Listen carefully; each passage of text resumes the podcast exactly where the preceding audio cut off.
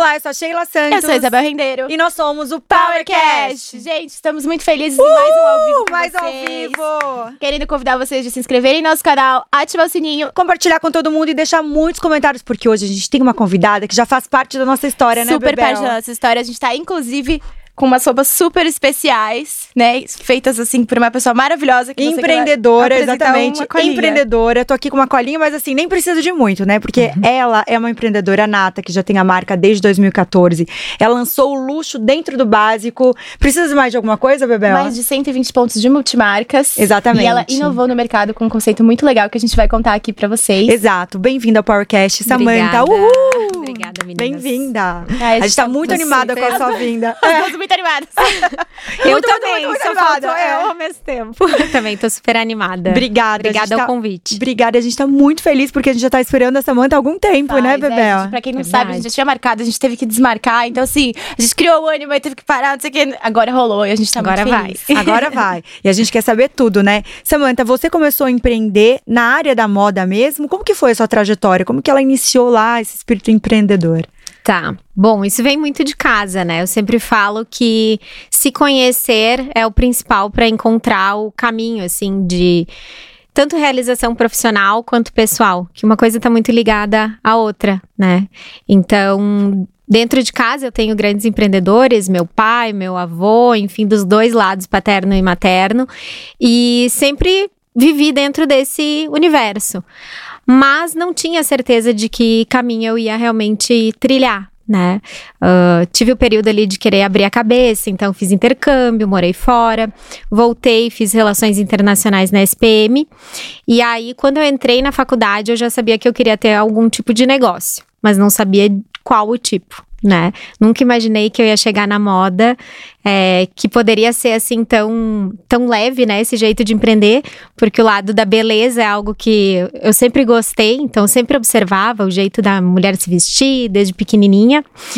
E acho que assim, sempre brilhava meus olhos quando eu via uma mulher assim bem independente que tinha um estilo já mais básico. Mas claro que a gente vai linkando tudo isso aos poucos, né? E como eu queria ter esse meu negócio próprio, ah, durante a faculdade eu ia atrás de várias ideias, conversava com professores, fiz parte da empresa júnior, então fiquei dentro de projetos com outras empresas. Depois eu participei do de um processo seletivo, fui trainee da Nielsen na área de dados mais de pesquisa de mercado. E, e aí eu pude unir as duas coisas, o consumo e o empreendedorismo, assim, né? Tendo visto outros negócios, aprendendo com os erros, é, olhando projetos, como criar esses projetos, né? Esses business plans, que na verdade eram para internacionalização. E do outro lado, ver a parte do consumo, né? Tendências. E aí, quando eu tava, assim, finalizando a faculdade, eu tinha que tomar uma decisão, né? Porque eu já queria sair da faculdade com uma ideia.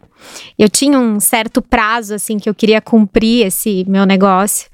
Então, quando eu me formei, é, eu ainda não tinha encontrado a ideia, né? Já tinha tentado outras coisas. Tinha tentado tijolo ecológico, importar pneu da China, um monte de Olha, ideias. coisas muito diferentes. Só que nada tinha a ver comigo, né? E, e aí, quando eu me dei conta que eu procurava por básicos de alta qualidade e não encontrava, conversando com várias pessoas, eu vi que muitos não tinham referência de uma marca no mercado brasileiro. Uhum. E, e aí alguém me encorajou, foi meu irmão até falou, mas por que que tu não cria isso então? E eu, mas eu não fiz moda, eu não sei nada disso, né? Eu achava que tinha que ser estilista para criar uma marca de moda. E, e aí comecei a pesquisar sobre, né, na internet, assim, entrei no, na internet, hoje em dia é engraçado, mas lá atrás era bem isso, né, entrar na internet. E pesquisei por básicos premiums, é, se existia esse básico de alta qualidade. Encontrei poucas marcas. E as marcas que eu encontrei não tinham nada a ver comigo, assim. Eu queria que tivesse mais cor, que fosse mais feminina, é, que a modelagem fosse mais feminina. Comprei dessas marcas, não era o produto que eu queria adquirir. E trabalhei muito em cima disso, assim, né? Qual que seria, então, essa, essa marca que eu queria criar. E foi aí que surgiu o projeto da Lemon. E eu fiquei um ano imersa, assim, no projeto. é, realmente fazendo pesquisa, olhando tendências, olhando o mercado externo. Só que eu queria encontrar um caminho único também. E no momento que a gente se depara com duas marcas já no mercado, que era mais ou menos isso que eu tinha encontrado, assim, com um produto mais próximo possível do que o que eu queria oferecer, é, que daí ali já tinha virado a chave. Eu comecei a pesquisar, eu me apaixonei, né? E, e aí, quando olhei que tinha duas marcas, eu falei, eu não quero ser a terceira.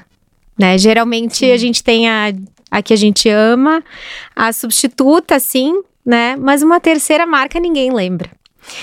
E aí fui pesquisar sobre posicionamento de marca e vi que não tinha nenhuma marca no Luxury Basics, né? Esse segmento do básico de luxo no Brasil. Falei, bom, é uma oportunidade se eu fizer bem feito, né? Se eu conseguir explicar o que, que é esse básico de luxo, é, pode ser uma boa sacada. E aí lancei então a Lemon como a primeira marca de básicos de luxo do Brasil. E aqui estamos Muito hoje. Legal. Essa semana, inclusive, a gente está fechando oito anos já de história. Que incrível, parabéns. parabéns. Obrigada. Legal. E o que, que você diria que faz da sua marca ter o básico de luxo? Por que, que é de luxo? Qual que é a diferença? O que, que você se diferenciou dessas outras duas Sim. marcas que você comentou? Quando a gente pensa uh, em luxo, a gente lembra mais dessa. Um, desse luxo vinculado a logo, né? A logo estampada, é, ou então quando eu começava a explicar, as pessoas perguntavam: mas tem brilho, né? Tem alguma pedraria? Não, é uma camiseta básica. Então, é, era difícil de explicar realmente, porque é antagônico, né? A gente tá falando um básico de luxo. Mas esse luxo ele tá intrínseco ao produto. Então ele tá nas melhores escolhas, né? Do tecido, é, da forma que ele é feito. Às vezes a gente não sabe da dedicação que tem por trás. Então hoje a gente tem todas as é, nossos parceiros do início da história da Lemon ainda fazem Lemon até hoje. Legal. Então a gente tem um olhar ali cuidadoso na hora de confeccionar a peça. Isso tá ali. A gente tem certeza que sim. Uh, porque a costura fica diferente, ela realmente fica com todo aquele acabamento que a gente tem a mesma qualidade desde o dia 1. É, a matéria-prima sustentável também. Então, esse é um quesito de luxo que lá atrás talvez não se via tanto. Uhum. Mas hoje realmente é um quesito, né? Não é mais, um, como que eu posso dizer, algo para satisfazer o cliente. É, é um modo de pensar. Então, desde as escolhas, né, de mão de obra, de matéria-prima, sustentabilidade é um dos pilares do luxo mais moderno, né? Hoje se fala do luxo silencioso, né? Que tem, tá mudando, os termos vão mudando. Antes, uh, a gente tinha então o Luxury Basics já nos países como eh, na Europa, né? Muito nos nórdicos, uh, nos Estados Unidos também, mas mais na Europa. Na Ásia também a gente tem muito esse estilo mais minimal, né? De escolher com, com mais qualidade, menos quantidade. E os termos vão mudando, mas basicamente é a mesma coisa, né? Então acho que não é nem mais uma tendência isso, já é um realmente algo consolidado de estilo, de vida, enfim. Então, não sei se eu consegui explicar bem, Consegui, mas o luxo realmente está ali nas melhores escolhas. Sim. Então vou lá, né? Porque eu sou curiosa, vou perguntar dos processos. Vamos lá. Quando você começou a empreender, que você já tinha um know-how de empreendedorismo, né? Já tinha respirado um pouco, não caiu de paraquedas lá, por mais que era um segmento novo. Sim. Como que foi os processos para você? Você começou a marca e como foi para você colocar no papel, olha, minha empresa para ela dar vida, ela precisa seguir esse caminho? Gente, assim, até falando hoje, parece que eu super me organizei, né? Eu fiz a, a escola júnior lá, a, a empresa júnior, mas não montei um business plan, assim, no Word, né? Não abri um documento, comecei a redigir, a Lemon vai funcionar assim, né? Então a gente vai descobrindo ao longo do caminhar, né? E o primeiro dia do e-commerce teve pedido. Que legal. Eu fiquei assim, meu Deus, e agora? Não eu faço o quê? né? Até no, no, último podcast. Eu só comprava antes. Como assim? É, no primeiro podcast, que agora é o segundo que eu tô fazendo, né? É, eu falei disso, que eu não tinha nenhuma impressora. Porque eu não pensei, ah, vou lançar o site hoje, mas ninguém vai fazer um pedido hoje, a não ser meus parentes, né? E aí, e aí eu levo para eles. eles. É, adorei, adorei. E aí entrou pedido no site, eu, meu Deus, agora começou mesmo né? E aí a gente vai descobrindo ao longo do caminho. Claro que uh, isso se sustenta por um tempo, depois a gente precisa realmente desenhar os processos.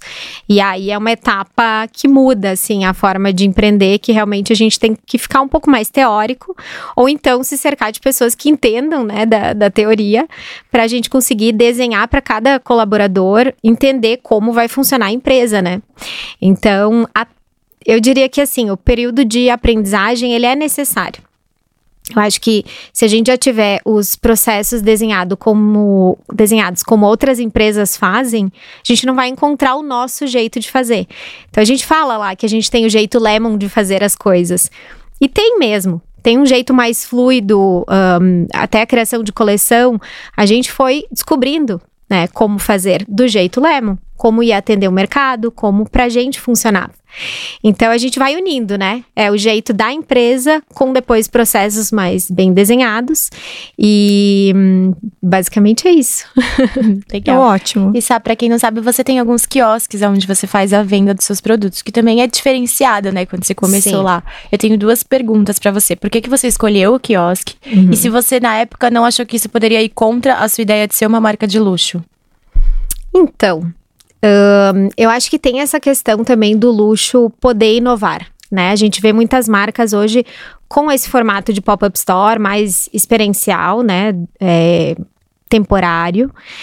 Uh, a nossa ideia era realmente criar um modelo de. Nossa ideia, eu falo nossa, porque eu sempre falo em nome do time, Mas é né? Isso. Mas a ideia era realmente criar um negócio que pudesse ser replicável, então enxuto, que a gente pudesse ter o conceito do básico de luxo em mais pontos de venda.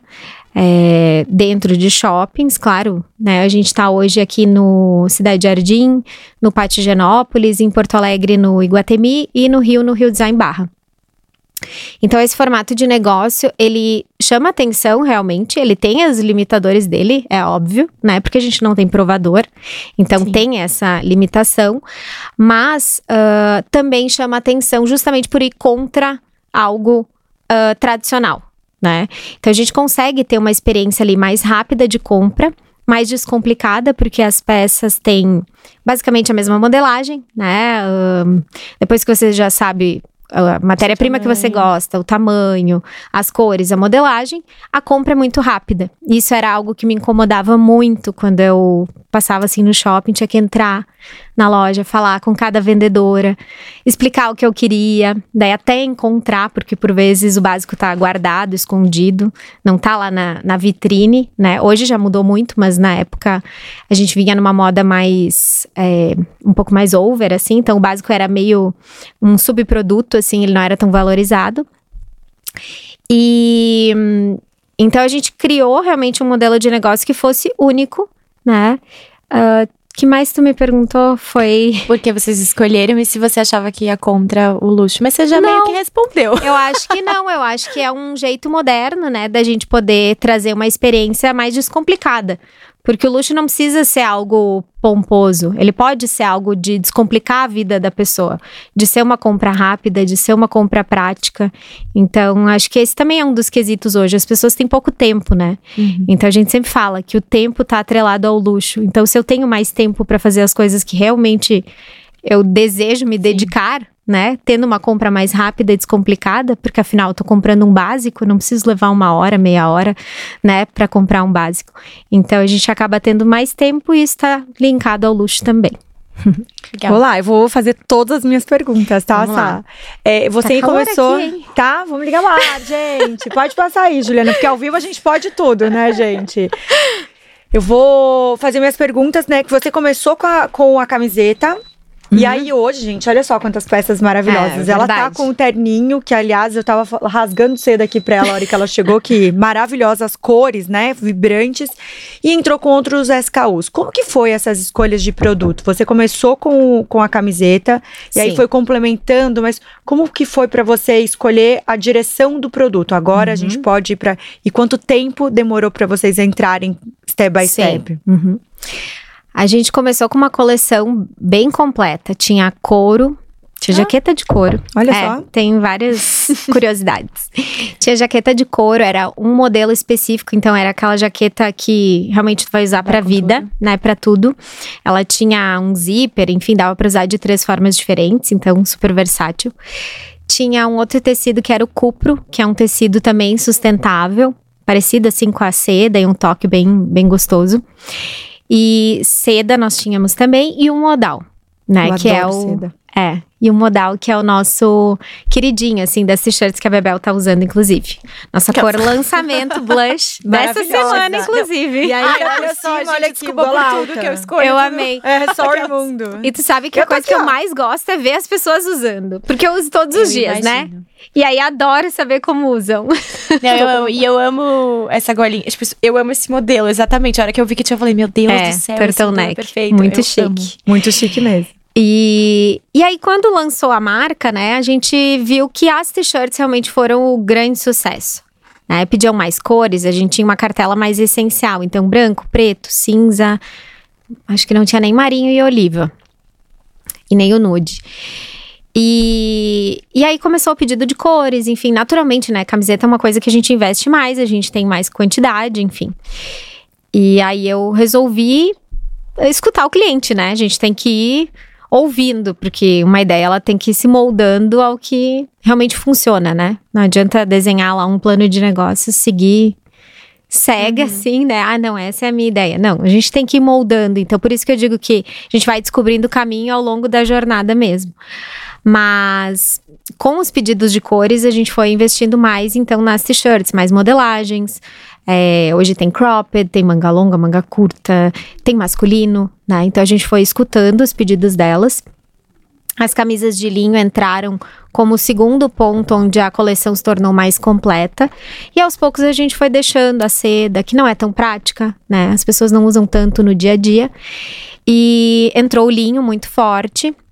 E com a camisa de linho tradicional, que é a nossa best seller, é, começou o pedido de calça. Né? E aí eu comecei a aparecer nos vídeos também, enfim. E aí todo mundo dizia: Ah, eu já tenho a peça, né? Lemon eu já tenho, já tenho a camiseta, já tenho a camisa. Agora eu quero saber de onde é a tua calça, de onde é que é o teu tênis. E eu não sou influencer, né? Eu sou. Uh, eu sou Lemonette, como dizem. eu sou Lemonade, Lemonette, enfim. Sou a garota da Lemon, né? Sou a Lemon. Também por aí, às vezes eu sou a Lemon. E e aí a gente foi escutando os pedidos, também as lojas multimarcas também trazem um feedback muito importante para qual caminho a gente seguir, né? São elas que no ponto de venda estão escutando as clientes, porque a gente vende bastante online, né? Nosso canal principal é o online, então se a gente tiver uma presença física um, online próxima, a gente recebe o feedback e esse, esses pedidos. Então eu recebia bastante no meu Instagram. Mas a multimarca confirmou né? Ah, elas realmente estão pedindo esse tipo de produto, enfim. Então a gente vem agora, é a primeira vez que a gente traz, né, a sobreposição, então a terceira peça com o blazer, que eu uso muito blazer, então também pediam. E, e a calça de linho também é a mesma coisa, né? Para fazer inclusive o monocromático. Que eu amo. Que era o que elas mais queriam. Eu amo, gente, realmente eu amo. então hoje é tá super completa assim a coleção, né? Tanto de t-shirts, camisas, esse modelo mais cropped também. E a mulher tá mais desprendida, né? Tá. Então a gente tá conseguindo inovar também.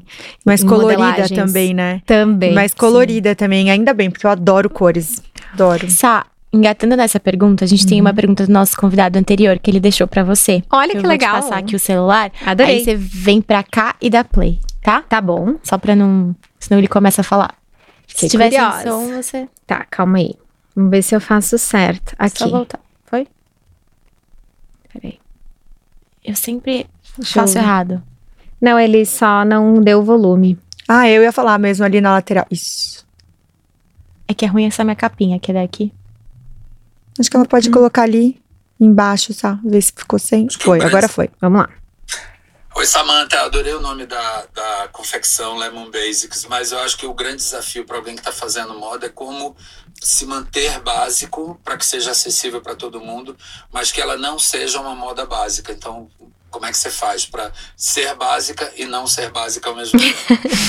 Adorei. Adorou. Não, simplesmente essa é, pergunta veio. Pressão, tá? Exatamente, zero pressão, mas simplesmente veio de Sérgio Valente, um dos maiores publicitários do Brasil, oito anos Globo. Ele é, ele é CMO do, da, da JBS. Global. Então, Opa, assim, apenas. Gosto de apenas, apenas. Exatamente. De nível. De nível. Bom, eu acho que ele fez uma pergunta em relação à marca, né? Primeiro de tudo, depois mais em relação a produto.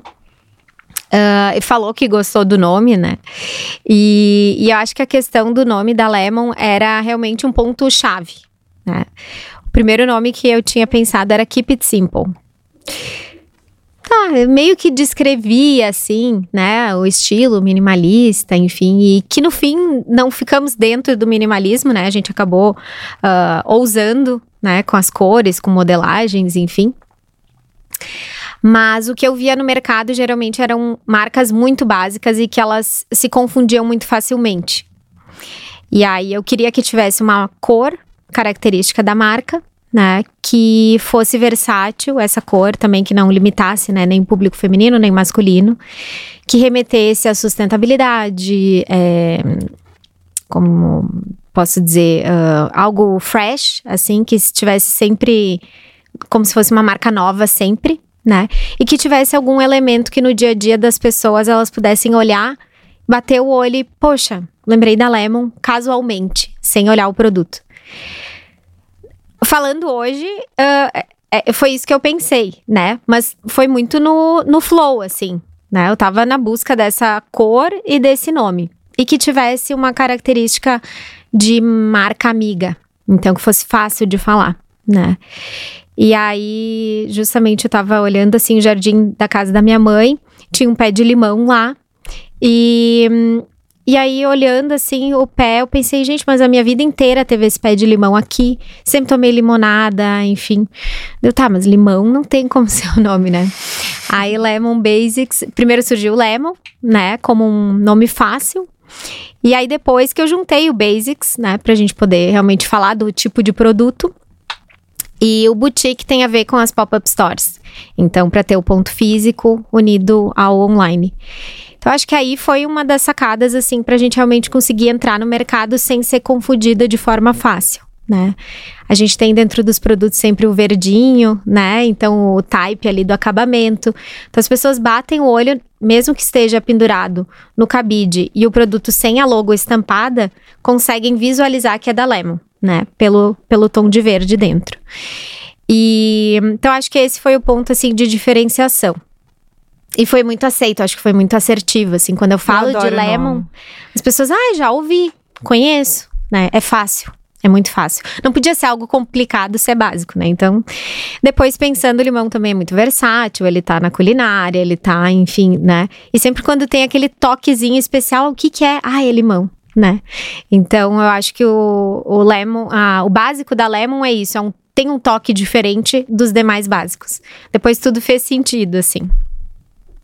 E em relação a continuar acessível, eu acho que tem o quesito realmente da gente conseguir é, educar o consumidor e aproveitar muito dessa onda assim de comprar menos e melhor, né? Então, na pandemia, inclusive, a gente ampliou bastante o nosso leque de clientes, porque quando a gente está em período de crise, a gente quer comprar, né? A gente não deixa de comprar, mas a gente quer apostar em algo que realmente vai usar muito, uhum. que vai valer a pena, que vai durar. Então a marca conseguiu ir para um público é, não só A, né? A gente fala que é básico de luxo, mas não é só para o público A. A gente tem muitos clientes A, B, né? E acho que isso é o mais bacana, porque elas começam a se conscientizar e dizer: bom, eu comprava antes cinco peças de 50 reais e agora eu compro uma né, de 250, mas que me dura cinco anos. E realmente dura, né? Ontem, anteontem a gente fez uma live e teve cliente que entrou. Tem há seis anos, realmente é maravilhoso, enfim, estão intactas, né? Então a gente vai aos poucos mudando essa consciência e aí realmente se torna acessível a todos. Legal. Que demais. Que legal, boa.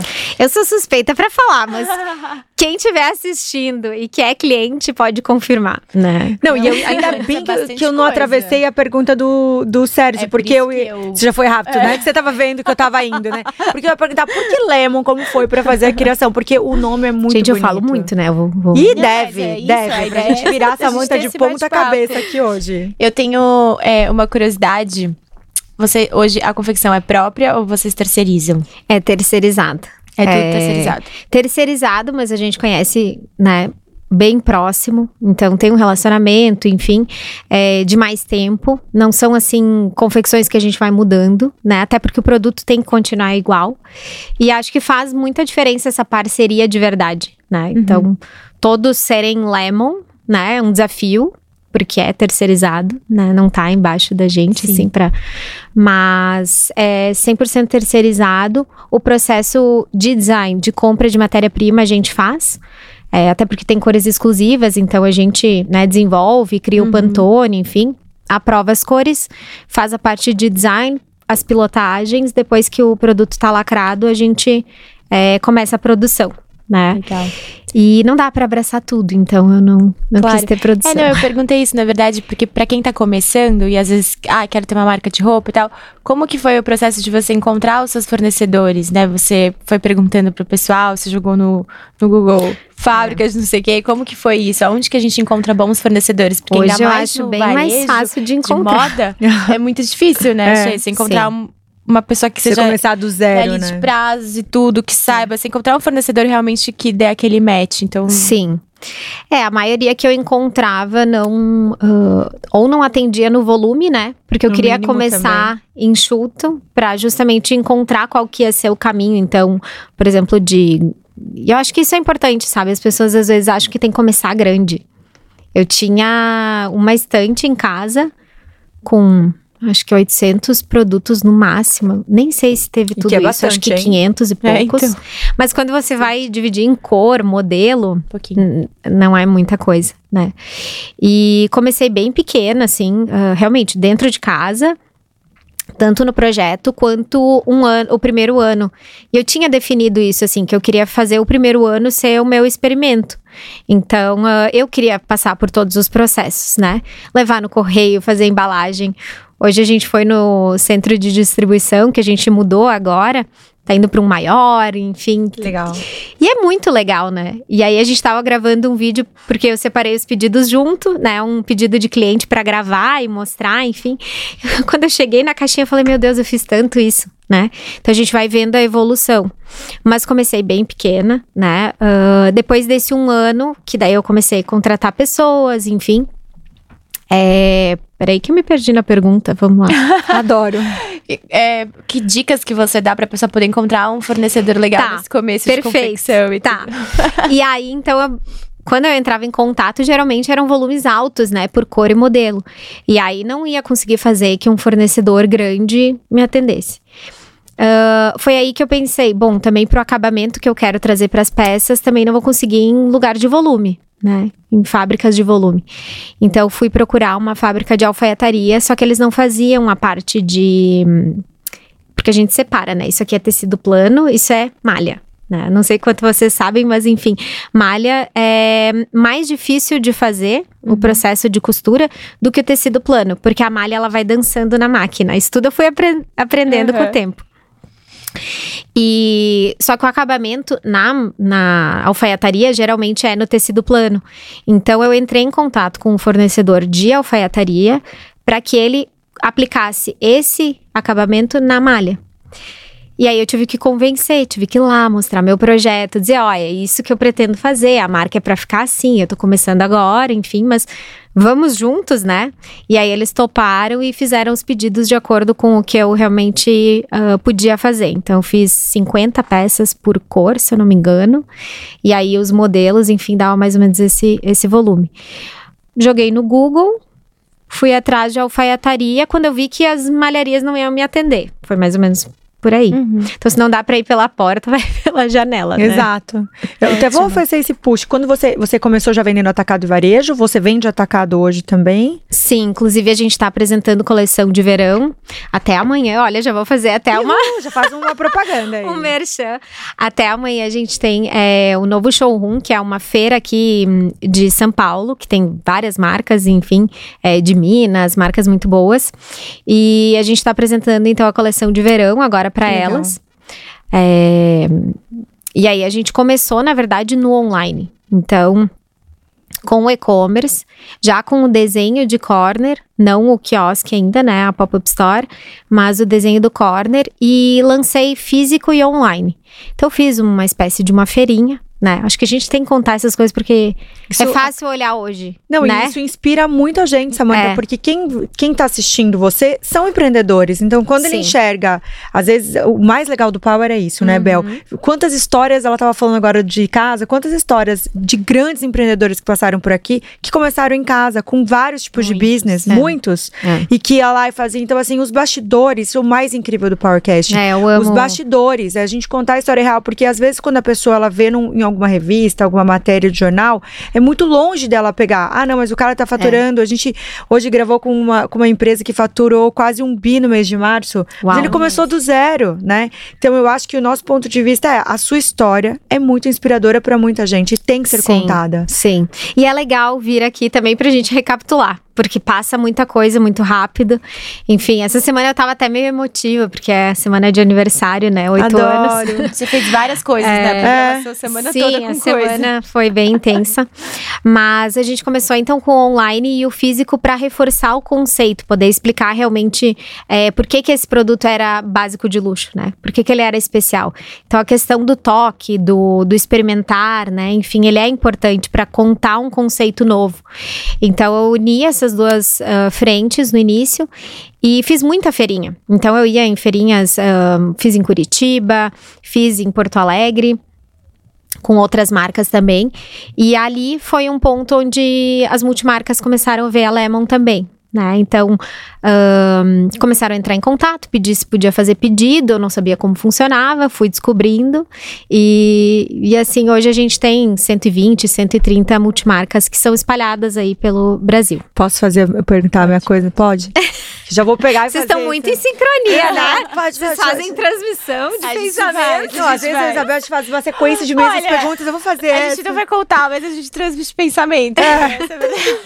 Passa muito tempo junto, gente. Quando vê, só olha, já passa, já Já sabe. Exatamente. É, você não quer, você fala, sai da minha cabeça, é, já pegou. Então, você fala, tá, agora não foi. É, como que você fez para precificar? Né? Porque o varejo tem um valor e como você, você pegou algum tipo uhum. de assessoria, alguma consultoria, alguém para te indicar, como que você aprendeu a precificar tanto para o varejo quanto para o atacado? Sim. Olha, precificação fiz de forma bem simples no início, porque eu não tinha praticamente custo, né? Que, que custo que eu tinha? Eu tinha um custo do meu trabalho, da marca, né? Enfim, o investimento que eu ia fazer em influenciadoras, comunicação, enfim, uh, o custo do produto. E, e lancei assim. É, isso foi estratégico, na verdade. Eu coloquei num preço que eu achava competitivo com os demais concorrentes. Uh, não tinha a margem de rentabilidade que eu queria, mas fiz assim para começar.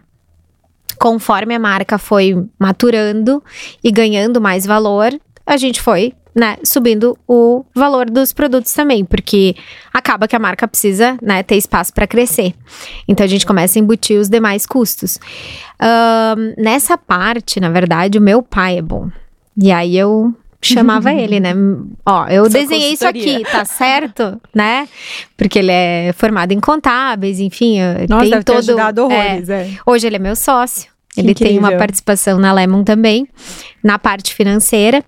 E, e a gente foi construindo isso juntos, assim. Quando chegou a questão do atacado, a gente já tem um padrão, né? O atacado geralmente precifica pelo menos 2,2 de markup. Né? Daí depende da multimarca, pede 3, 2,5, enfim. Pra gente é padrão, né? Tem, pode ser que tenha outros negócios que vão moldando conforme o cliente, mas eu tive que fazer o caminho inverso daí. Como eu queria entrar em multimarca, eu tive que sacrificar um pouco, né, a rentabilidade, mas para entrar no canal. Depois, conforme a marca foi, né, expandindo, a gente foi uh, conseguindo abraçar melhor esse esse canal também com rentabilidade. Então, é um processo assim que como que eu posso dizer? O, a, a multimarca não tinha ideia de entrar num primeiro momento. Então a gente fez o caminho inverso. Poderia já ter feito isso no início, né? Já entender como multimarca funciona para daí precificar para o cliente final. Esse seria o caminho mais correto. Mas a gente Mas vai descobrir. Eu não sabia que vocês iam entrar em multimarca quando é, você começou. É. E você acha, na sua opinião, que tem um momento certo que a marca está preparada para abrir para o atacado? E hum, qual que sim. é o lado positivo que você vê de estar tá no atacado? É.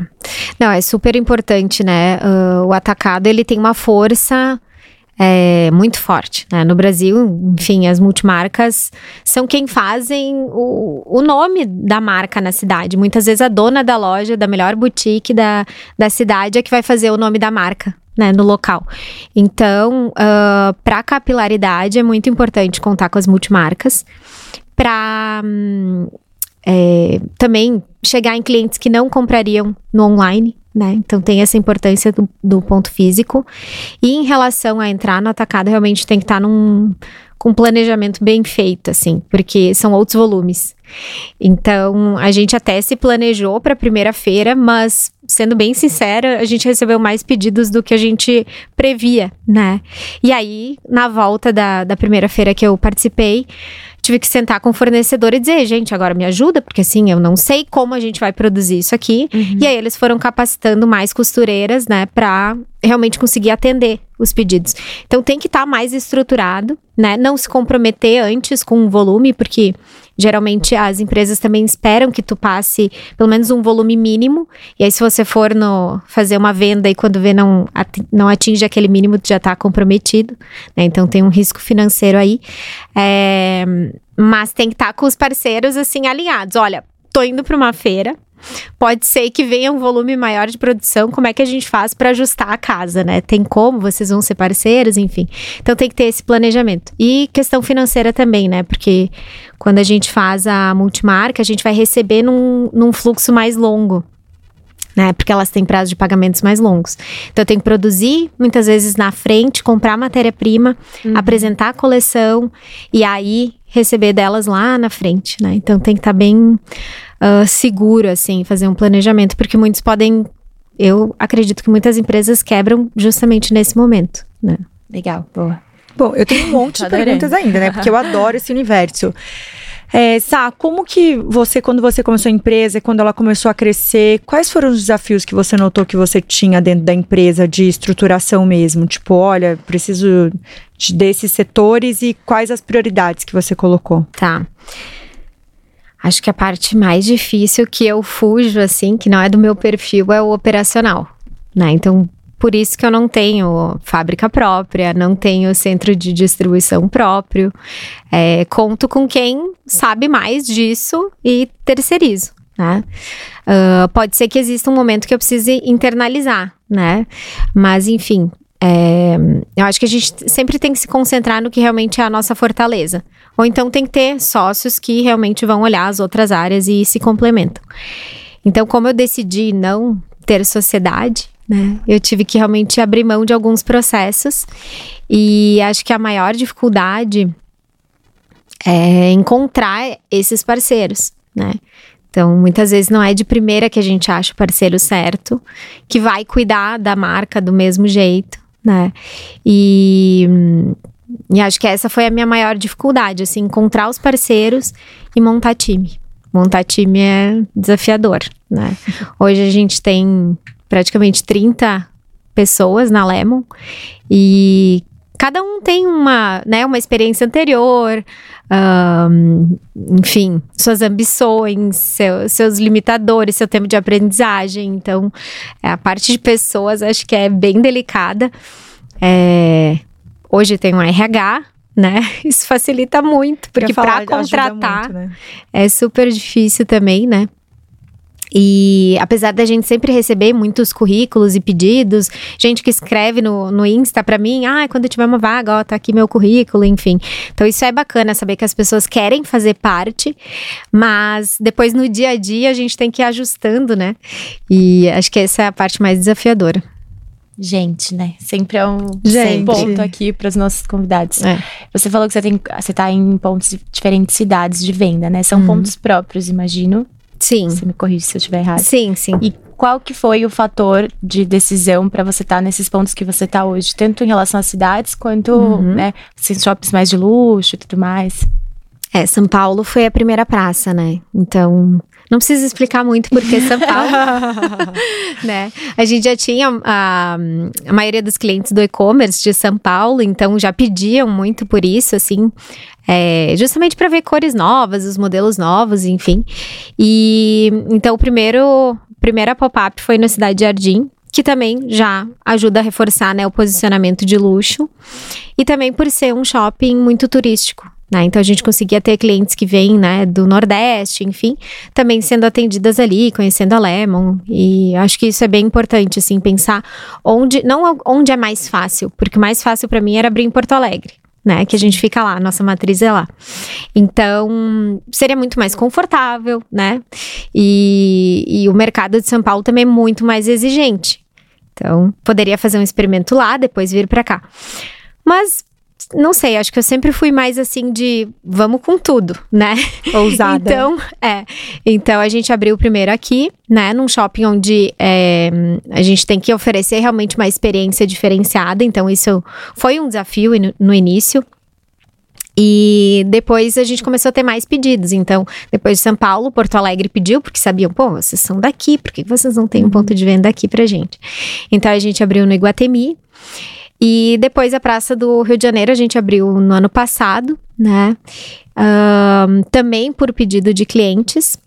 E o Pátio Genópolis foi a terceira unidade também, uh, muito por proximidade daí, para realmente.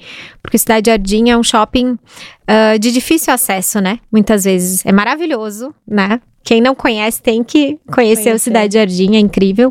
Mas, uh, como a gente já estava muito em São Paulo, queríamos já algo mais próximo de bairro, então a gente abriu no Pátio Genópolis. Mas é sempre escutando o cliente e vendo as praças onde o e-commerce, né, tá funcionando bem. Então, apostar primeiro, eu sempre pensei assim, apostar primeiro nessas praças para realmente conseguir amplificar e aí depois pensar em outras, outros locais. Eu, eu tava pensando agora, a Lemon é a cara do, do, Rio de Janeiro mesmo, né? É, super. Ai, super. super. Todas as peças. Passaram aqui um filminho. é. Inclusive, inclusive, a Samanta com a Lemon foi nossa parceira, parceira é no Rio de Janeiro com o par. Mas assim, pensando agora... No carnaval, né? Carnaval. tem muito o básico no carnaval. Exatamente. Bem colorido. Porque realmente é. tem muito a ver. Porque a carioca, ela gosta de usar de, eh, roupas que são mais básicas, né? Sim. Ela tá super bem arrumada, mas ela consegue... Mais despretensiosa, assim, exatamente, né? Exatamente, exatamente. Bom, vou perguntar... Bel, que sempre é da parte do a hum, marqueteira aqui é da verdade, dupla. É verdade. Eu tenho, vou perguntar, você nasceu então no digital, começou a fazer as feiras até para entender um pouco do seu público. Como Sim. que foi para você sair da parte do digital e começar essa, esse caminho é, com, do offline também? Como que na balança você começou, ah, a gente está no caminho certo? É, teve uma diferença de, de público, de consumo? Como que, como que você organizou isso no, na trajetória da Lemon? Porque obviamente, né? Imagina por, por, tráfego pago, todas as coisas, direciona já meio que no público que você, que você acha que é. Ah, inclusive também já é uma outra pergunta, né? Hum. Daí já hum. responde como que você tá. definiu o público aí junto, Samantha. Tá, perfeito. Por favor. Um, na verdade, para mim, sempre, é, desde o início, a marca tinha essa. Hum, teria que estar nos dois canais. Uhum. Não teria como eu explicar o que, que é o básico de luxo sem estar no ponto físico, né? E hoje é muito natural, a gente compra, um, né? Muito fácil, assim, pelo celular e, enfim, é algo natural. Lá atrás não era, né? Parece, assim, que faz muito tempo mas uh, muita coisa mudou, né, nesses sete, oito anos. Então as pessoas tinham dificuldade de comprar no online ou conhecer uma marca nova através do online. Então para mim sempre fez sentido ter os dois, né? É, então isso já era assumido, né? Vamos ter pontos físicos também próprios, né? Para fortalecer o online e explicar bem esse conceito. Uh, a multimarca, ela aconteceu realmente mais natural, assim, né? Não foi algo organizado. Então, aconteceu de uma forma mais orgânica. Uh, muito puxado pelo online, porque daí as clientes das multimarcas falavam: Ah, eu vi a Silvia Braz usando, né? Eu vi, enfim, não sei se posso falar os nomes, mas pode, algumas pode influencers. Tudo pode falar a tudo. gente teve algumas influencers bem importantes, assim, que de parceiras, então, Silvia Braz, a Mônica Salgado, que inclusive eu mandei e ela super amou o conceito e postou, assim, não era, né? Lá atrás a gente tinha muito isso, assim, dos recebidos. E. E, e, eu tive sorte, assim, algumas pessoas chaves eu tive sorte, que eu acho que isso faz muita diferença, que realmente se identificaram e começaram a postar. Então o online fortaleceu. E aí as multimarcas começaram a pedir por esse produto, por essa marca, né, através das clientes, né, que iam na loja e pediam. Então aconteceu dessa forma. É, tinha mais uma pergunta. E como foi para você identificar, né, quando você começou até na parte digital, quem que era o cliente Lemon? Que idade ele ah, tinha, a persona Lemon? Tá, isso é engraçado. Eu desenhei lá, fiz a minha pesquisa, né? É, muito assim, pensando quem usaria esse básico, né? Olhando até amigas próximas, assim, uh, mães de amigas, enfim, o que, que elas faziam, com o que, que elas trabalhavam, qual era o estilo de vida. É, desenhei isso assim com palavras-chave, tipo, tudo meio solto, idade, sei lá, 35 mais, um, advogadas, médicas, empresárias, profissionais liberais, é, que valorizam qualidade, que são mais atemporais, né? Tem um estilo mais atemporal. Que querem conforto, mas ainda assim com elegância. Foi mais ou menos isso.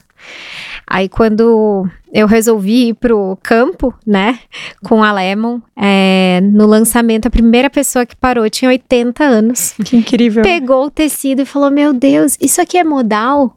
Uhum. Aí eu, sim. Quase ela... chorou, né? Gente, ela encostou assim na blusa, ela, meu Deus, eu não vejo esse tecido há muitos anos, né? É maravilhoso e tal, começou a falar.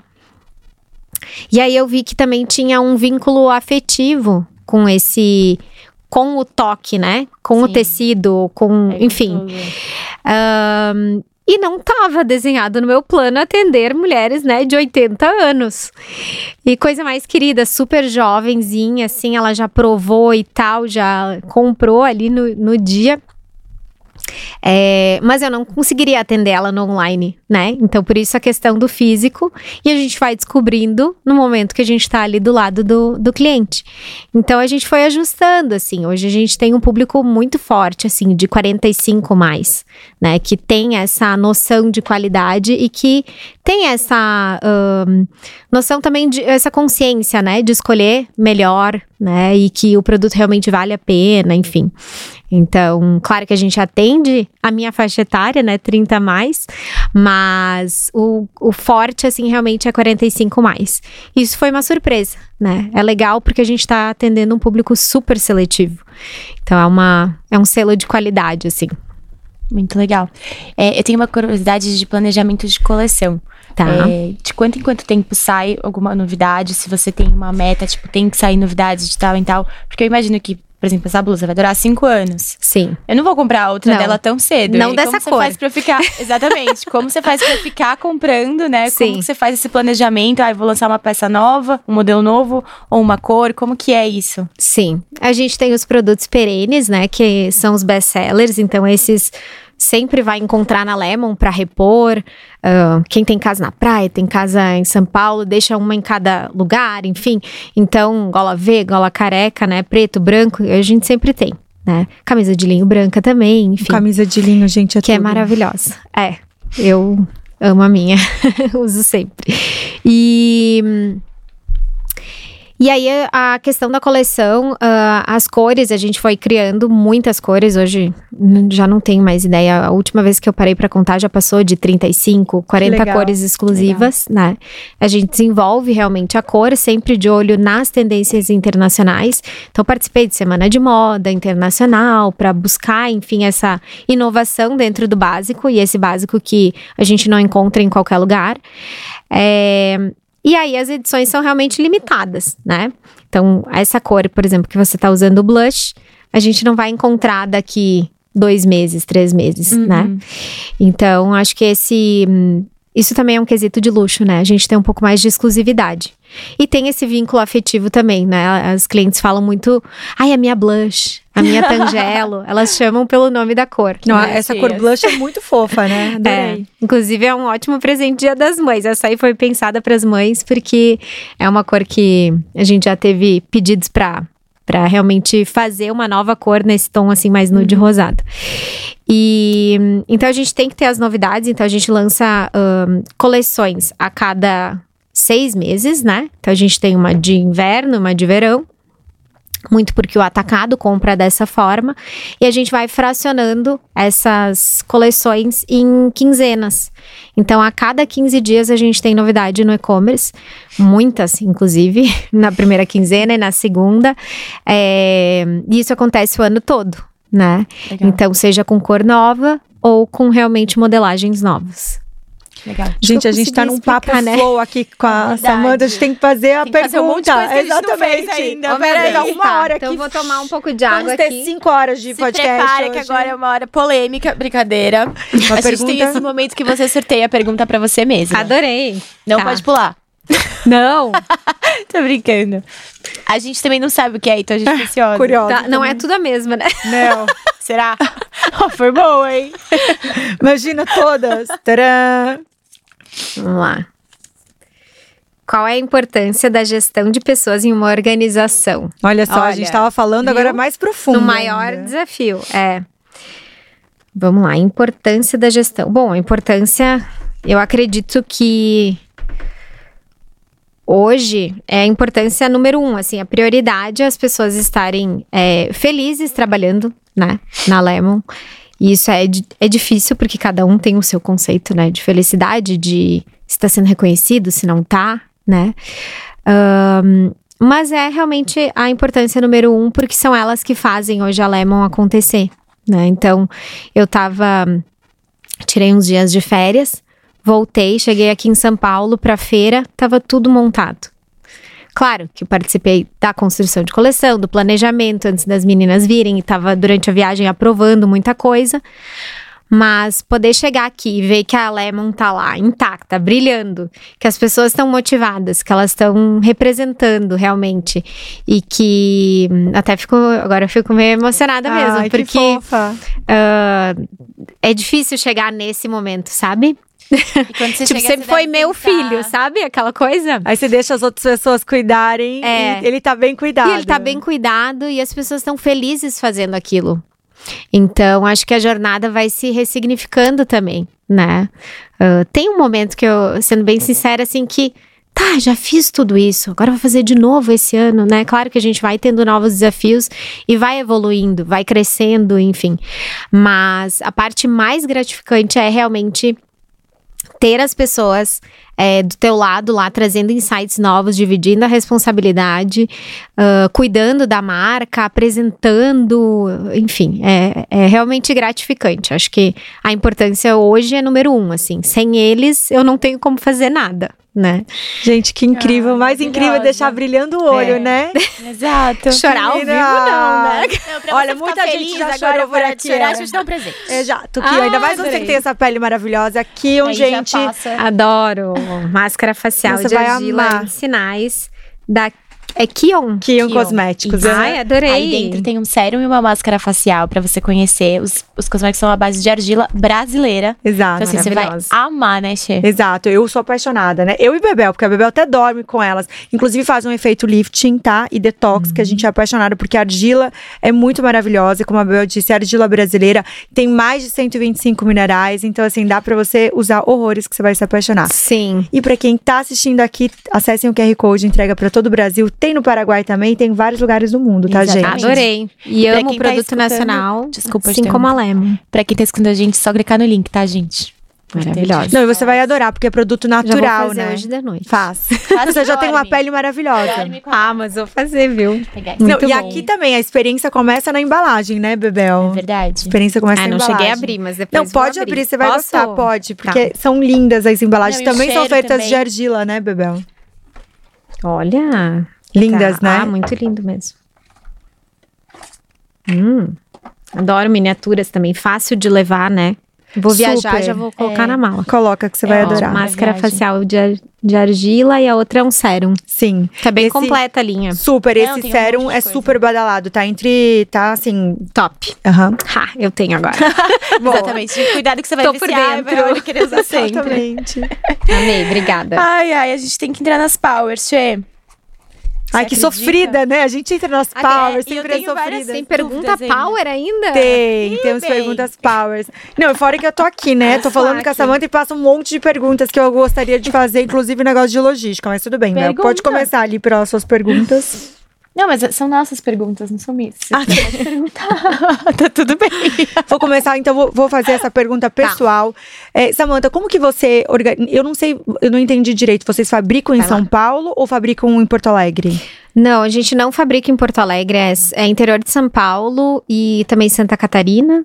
Ah, né? tá, tá. Então é mais. Misto. É. Pra, pra eu fazer minha pergunta. Tá. É, como que vocês organizam a, a, a, logística de, né, até por causa de imposto, de taxa, uhum. precificação, como que você faz a logística, como que vai, sai da, da, da parte de produção, encontra no que mesmo é o lugar. desenho, assim. É, queria, tá. queria como que você desenhou isso, exatamente isso. Sim. Pra fazer um match, porque se né, cada uma faz sentido em um local, como que todas depois se juntam para se organizar num lugar só? Sim. Uh, bom, começa bem antes, né? O modal, por exemplo, tem o tecido que o, a fibra do modal vem da Áustria. Que incrível. Esse processo a gente não não faz, né? Da compra do, fri, do, do fio. A gente faz a compra da matéria-prima já pronta, né? O tecido. É, mas vem da Áustria, maravilhoso. Ele é todo certificado. É um dos tecidos mais sustentáveis do mundo. Que incrível. Então, ele tem todo o ciclo de produção fechado. É realmente bem bacana de conhecer. E hum, no momento que o tecido é feito aqui no Brasil, uh, a gente compra, né, dos fornecedores sempre mais próximos dos fornecedores que vão fazer a mão de obra. Então, isso é importante, assim, conseguir é, porque o Brasil é muito grande, né? A gente conseguir realmente fazer uma logística bem pensada, tanto da matéria-prima, porque o ciclo de produção também é longo. Então, às vezes as pessoas pensam, ai, camiseta, deve fazer, é, enfim, em cinco dias, dez dias, né? Mas a produção ela é longa, ela leva 30, 45 dias. Então, desde a entrega do tecido, a gente já tem que escolher algo próximo do fornecedor de mão de obra. É, a partir dali, a gente tem a entrega para o centro de distribuição, que é aqui em São Paulo também. Então, a maioria dos fornecedores são dentro de São Paulo, tanto de tecido quanto de mão de obra. E o CD também fica aqui, então fica tudo mais próximo, né? E aí as pop-ups também estão aqui, então fica mais tudo fácil. Perto. É, mais perto. Um, e aí, para lojista e também para os clientes, né? A gente já pensou na, no CD aqui em São Paulo por ser mais central. Então a gente consegue, por exemplo, antes o pedido da lojista de Manaus saía lá de Porto Alegre. Levava muito tempo. E também deveria ser o transporte, deveria ser bem mais caro. Sim, mais caro, leva tempo, enfim. Então aqui a gente consegue operar realmente de uma forma mais otimizada. Então a gente concentra basicamente dentro de São Paulo, assim, né? Tem alguns fornecedores em Santa Catarina é, que aí também a gente organiza conforme o tipo de tecido. Então, se eu tenho um tipo de tecido que sai de um fornecedor de Santa Catarina, eu priorizo uma mão de obra que vai trabalhar com aquele tecido para depois receber o produto pronto é, no CD aqui em São Paulo. E aí distribui para todo o Brasil. É, é isso. Adorei. Toda uma matemática pra quem acha, ah, minha roupa chega aqui Mas isso é muito não, importante, demora. exatamente. E, leva, é e é muita gente envolvida, né? É, e aí cada transportadora, cada, cada lojista trabalha com uma transportadora, enfim, é um trabalho longo. Imagina. Não, as pessoas às vezes não têm não tem ideia mesmo, né? É, não, não, muita gente não tem, a gente nem imagina, mas é muita coisa por trás. Até, tá, tá, tá, é, e, e aqui em São Paulo, o legal agora do CD que a gente tá entrando é que a gente vai ter a entrega é, por. É uma entrega rápida, né? Ecológica, com moto elétrica. Ai, que, que máximo! E aí chega em 48 horas, enfim. Mais um pouco eu vou poder anunciar tudo isso. A gente tá trabalhando ainda Não, e a gente ama, é, já tá no é, é, quero ser chata. A gente ama tá. sustentabilidade. Mês que vem, é. Mês que vem, já, já, já, tá chegando, Não, né? porque eu e Isabel, a gente é apaixonado por sustentabilidade. Eu acho que é, se cada uma... É aqui a gente importante. tem dois formatos, né? Tanto você como mulher empreendedora, para deixar para as nossas próximas gerações gerações, né? Esse legado de mulher à frente, uhum. quanto de sustentabilidade da continuidade. Então, eu acho que assim, são duas coisas, duas pautas aqui são super importantes super. que a gente adora, né, Bebê? É, Não, é muito importante. Inclusive, você tava comentando aquilo, né, de ter o tecido ecológico e tudo mais, isso agora. O que, que você pensa sobre essa questão do greenwashing que tem muito rolado, às vezes, de empresa que fala que tá fazendo um negócio, mas não tá? O que, que você vê disso tudo? Ai, gente, é, é difícil, né? A gente tava falando disso ontem uh, no almoço, porque a gente lançou uma collab ontem também com a Ziel, que é uma marca é, de beleza limpa. Né, e, e faz uh, upcycling também. Então, a gente estava trocando essa ideia, né? 100% sustentável, acho muito difícil, né? Acho que não existe. É, aderir, né, a tudo que puder ser sustentável e e trazer o consumidor para perto, para pensar dessa forma, eu acho que realmente é o caminho para as empresas não só colocarem que são sustentáveis, mas realmente educar, né, o entorno e todo mundo fazer parte disso, uhum. assim. Um, mas também tem o quesito assim de que a produção ela é muito terceirizada. Então, por vezes, se contrata um, né? Não é o nosso caso, só para deixar bem claro. Quem produz, né, enfim, em outros países, e geralmente são países de terceiro mundo, né, assim como nós, uh, contratam às vezes um terceirizado que não, não se sabe exatamente para onde ele quarteiriza. E aí pode cair, né, esse tipo não de tem preocupação situação. também. É, não tem preocupação. Por outro lado, é, pode estar produzindo num lugar que não sabe exatamente onde é, né? Uhum. Por outro lado, a gente não tem hoje mais quem queira ser costureira. Então, não, muito difícil, né? A gente ter um país desenvolvido que as gerações novas vão querer ser costureiras. Então, é um lado assim, é, é difícil, né? Como é Sim. é que vai se é, dizer que a gente vai ter uma mão de obra uh, realmente de qualidade, é, com todas as condições favoráveis, né? Que eu eu, tô, eu defendo isso, né? Claro. É, mas a realidade é outra, né? Por vezes essas pessoas não teriam a condição de vida que talvez Sim. elas começam a ter, né? Mas para isso eu acho que tem que ser cada vez mais é, averiguado pelos clientes, né? Aquela coisa assim de, ah, eu quero saber como é produzido. Uhum. É o cliente que vai determinar, né? Se, se essa evolução vai acontecer ou não. Porque se ele questionar, a gente vai ter que ter mais cuidado como marca, Sim. né? A realmente estruturar tudo de uma forma correta. Então, acho que é um caminho de amadurecimento, assim. Né? Eu acho até que essas, pro, essas gerações que estão vindo, elas pedem mais isso, né? Super. Porque eu acho, né? ainda mais a moda, né? O mercado da moda é o segundo maior poluente. É. É, vocês fazerem já a diferença e se preocuparem com isso para quem tá consumindo, porque tem dois aqui dois pilares também, né? Uhum. Quem consome, até como você disse, é mais caro, por quê? Dois pontos. Porque tem é. várias coisas que, que justificam o, o, preço. E consumir isso e as pessoas que são preocupadas a, a comprar esse, esse produto, né? Né? O que eu acho que não dá é só ter preço, né? Então, uma marca conseguir precificar bem e tendo a margem de lucro ali que ela tem, uh, não fazer essas boas escolhas. Porque eu acho que o difícil é levar um produto acessível para o público, né? Que quer comprar barato com todos esses quesitos. Aí não tem. Não fecha a conta. Não fecha. É, mas é inaceitável hoje marcas, né, de luxo, por exemplo, terem casos que aí não vamos entrar em detalhes, né? Sim. Mas um, que, que ainda dá brecha para esses questionamentos, né?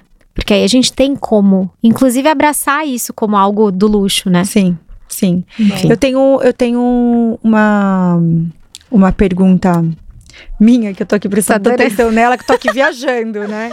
Tô aqui em outro planeta. Mas eu queria, eu queria perguntar, de novo, que você veio de outro universo, quando entrou pro mundo da moda. E como você disse, eu não era estilista, sou uhum. empreendedora e comecei já empreendendo no universo da moda. Como foi para você conhecer esse universo? Uhum. É, qual foi a maior dor do universo da moda? E qual é o maior benefício, assim? Qual o, o melhor mundo, assim, que você define trabalhar e empreender tá. com moda? Legal. Um, meu avô tinha fábrica de calçados, então, é, apesar de eu não ter convivido assim dentro do ambiente de fábrica, é, já tinha os relatos assim do meu pai que trabalhou lá, enfim, de como as coisas funcionavam. Então, o universo assim do chão de fábrica não era algo tão distante. É tudo muito parecido, né? É, E é bonito de ver, assim, o produto tomando forma, né? A, a etapa que cada um né, se dedica, enfim, até o produto ficar pronto. E acho que isso foi bem natural, assim, bem, bem tranquilo. Um, o que foi mais desafiador foi conseguir convencer as, as costureiras que eu queria esse tipo de acabamento, né? Eu recebi umas primeiras produções assim com muito defeito, muito problema, né? A gola V toda torta e, e eu dizia não, eu, o V é assim, né? Tem que fechar no meio, bem uhum. retinho, só que eu não quero essa costura aqui, eu quero ela por dentro, eu não quero que ela fique visível e e aí, com todas essas exigências, é, elas se rebelaram e, ah, não vou fazer. Essa menina acha que ela é quem?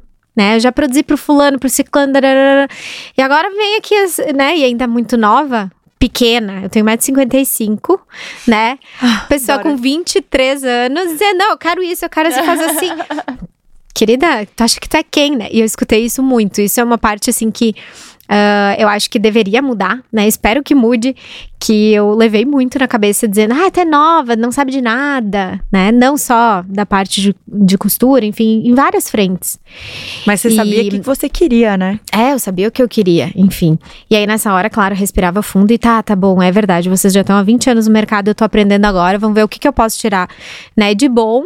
E quem sabe isso mude, que a gente possa uh, mais encorajar as pessoas a empreenderem, sentar do lado e ensinar e não, né, chegar dessa forma. Mas é, acho que isso foi mais desafiador, assim, né? Conseguir explicar. E aí elas também voltaram, isso foi legal.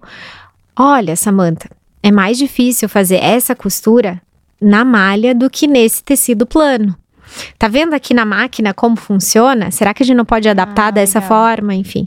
E aí a gente foi criando né? Uh, até um jeito de produzir da Lemon uh, diferente também, porque um, às vezes o tipo de acabamento que a gente usa, elas tiveram que criar ferramentas que pudessem fazer o acabamento que eu queria, né? Que não existe, ah, eu vou lá, vou comprar uh, uma ferramenta específica para fazer essa gola. Não, elas criaram, né? Legal. Então isso é muito bacana, assim e poder construir junto. O né? problema não é só pilotar, o problema é replicar. Não, é. Com a mesma qualidade. Agora Exato. faz mil dessa aqui igualzinha. Exato, é.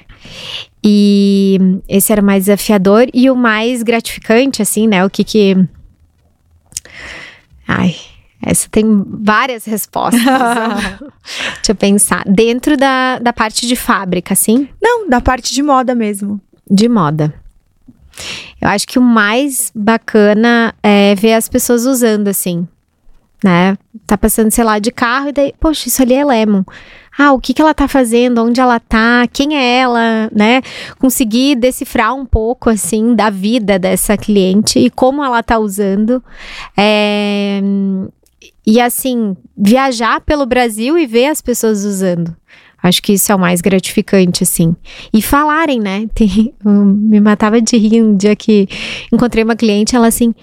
Mas pare de fazer essas camisetas, isso vicia, menina. Adoro. Isso vicia, eu já tenho 30, 40 e elas me mandam foto. Ó, oh, olha aqui meu armário, Samantha. Duvido que tu tenha mais que eu. Adorei, adorei. mandam foto, mandam vídeo. Enfim, então acho que isso é mais bacana, assim, ver que as pessoas amam tanto a marca quanto eu quando criei. E isso é bem gratificante. Que legal. Ah, maravilhosa. Eu tenho uma última perguntinha, daí também se quiser fazer uma para finalizar estava falando sobre os pontos de abrir, ah, eu via muito no site e tudo uhum. mais.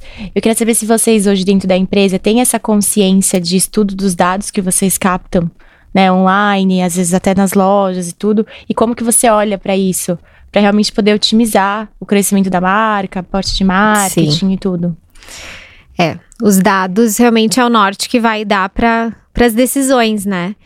E, claro, dentro do e-commerce a gente tem isso mais fácil, né? Porque muitas vezes as plataformas já têm ali um dashboard básico, uhum. né? Já tem algumas informações.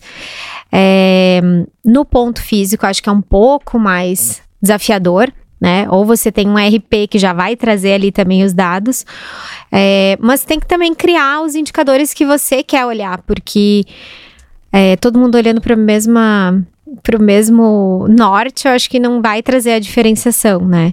Então, a gente acabou criando alguns indicadores uh, internos, né? E que eles são importantes, mas eu ainda digo que o feeling ele complementa, né? Não dá para ir só pelo dado. Então, o dado ele vai ter ali um histórico. Uhum. Mas se eu não tiver de novo escutando o cliente, se eu não estiver prestando atenção onde está a oportunidade, que o dado não vai te dizer exatamente isso, porque por vezes não passou por nenhum lugar, então tu não tem como quantificar.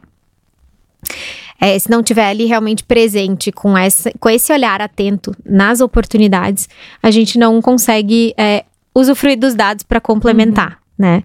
Então, uh, eu sou mais empreendedora do feeling e escuto dos dados, né? Olha, a gente lê, faz reunião mensal, semanal, mas eu sempre tento unir com o que eu tenho de visão de futuro da Lemon e também com o meu feeling hoje, que é muito pautado por escutar cliente, né? Você tem um termômetro muito bom. Eu acho que sim. Ai, que eu acho que sim, porque muitas vezes acontece assim, até eu deixo o pessoal ir por um caminho, por outro, porque também tem que deixar as pessoas trazerem, né? Ah, eu iria por aqui, eu faria dessa forma e tal. Tá bom, vamos, me apresenta, vamos deixar rodar um tempo e vamos ver se vai funcionar né? Ah, muitas vezes funciona, eu falo, ótimo, maravilhoso, agora deixa eu contribuir com o que eu tinha de feeling. E às vezes eles vêm e falam, poxa, se a gente tinha feito aquilo que tu tinha dito, a gente não precisava ter perdido todo esse tempo, né, olhando dados, enfim, que, que acabou se confirmando, né, o que tu tinha passado. Então isso é legal, assim, ter essa troca, né, e é necessário porque num estágio de negócio não dá para ir só pelo achismo, só pelo feeling, tem que ter o dado também. Então, é, um complemento. É um outro. complemento. É. Concordo. Amei. Agora. Eu amei, gente. Foi perfeito, Ai, não, amei. Foi demais ter você Samantha Pitini maravilhosa. Um avião com a Salemon Basics, gente. A gente é apaixonada, é né, apaixonada. Bebel? Ah, eu, eu adorei ficar conversando aqui com vocês. Queria que durasse mais. Mas a gente também. Mesmo, a gente, a gente é. também. Inclusive, a gente tava debatendo esses dias. Gente, a gente, pela gente, quando tá aqui num papo tão flow, tão fluido, pode ficar horas, né? Pode é. ficar horas, porque a gente gosta mesmo. Queria que você passasse as redes sociais, onde achar a Lemon, onde achar a Samantha. Tá. Então, o nosso Instagram, né? Primeiro é Lemon Basics. É, o meu é Samantha Piacini. A gente vai deixar, né, nas, vai, na nas legenda, inscrições, enfim, tudo, tudo. Tá. É, nosso e-commerce, então, é lemonbasics.com. E vocês encontram também nos pontos físicos, então aqui em São Paulo, no Cidade Jardim, no Pátio Genópolis, em Porto Alegre, no Iguatemi, e no Rio de Janeiro, no Rio Design Barra. Para quem quiser é comprar para revender na multimarca ou de, ou de. A gente tem um Instagram que é Lemon Basics underline atacado. Se colocar Lemon Basics, vai aparecer um embaixo do outro. E é só entrar em contato via WhatsApp. A gente faz a venda à distância através de uma plataforma e também por catálogo. E ainda temos a feira até amanhã aqui no espaço Casa Giardini, que é no Campo Belo, não, Brooklyn Novo, desculpa. é, tudo, é pertinho, Brooklyn né? Novo. Pertinho. Ai, não sei, acho é, que E aí tem a, né, a oportunidade de conhecer a coleção ali na hora, sentir o produto, enfim, conhecer as cores novas. Ah, maravilhosa. Sá, muito, muito obrigada. Obrigada, ah, eu, ah, meninas. As duas. Taranã. A gente não combinou. Super admiro o trabalho de vocês. Muito obrigada. bom estar aqui com vocês. Além é. de inteligentes, são estilosas e amei o look também de Lemon. Obrigada, a gente amou. Obrigada, por Amou muito. Mesmo. E vocês não se esqueçam de se inscrever em nosso canal. Ativar o sininho e mandar o um episódio pra todo mundo. Que daí a Samanta volta. muito, gente. Deixam muitos comentários que a Samanta volta, né, Bebê? Exatamente. Inclusive, a gente quer agradecer você que tá em todos os streamings, assim, YouTube, Spotify, é, TikTok, Instagram. Muito obrigada, né, Bebel? Que a gente sempre fala do, Insta, do YouTube aqui, é mas a gente queria agradecer porque a gente sabe todos vocês, a gente acompanha muito de perto. Muito obrigada, gente. Beijo, até a próxima. Beijos. Beijo.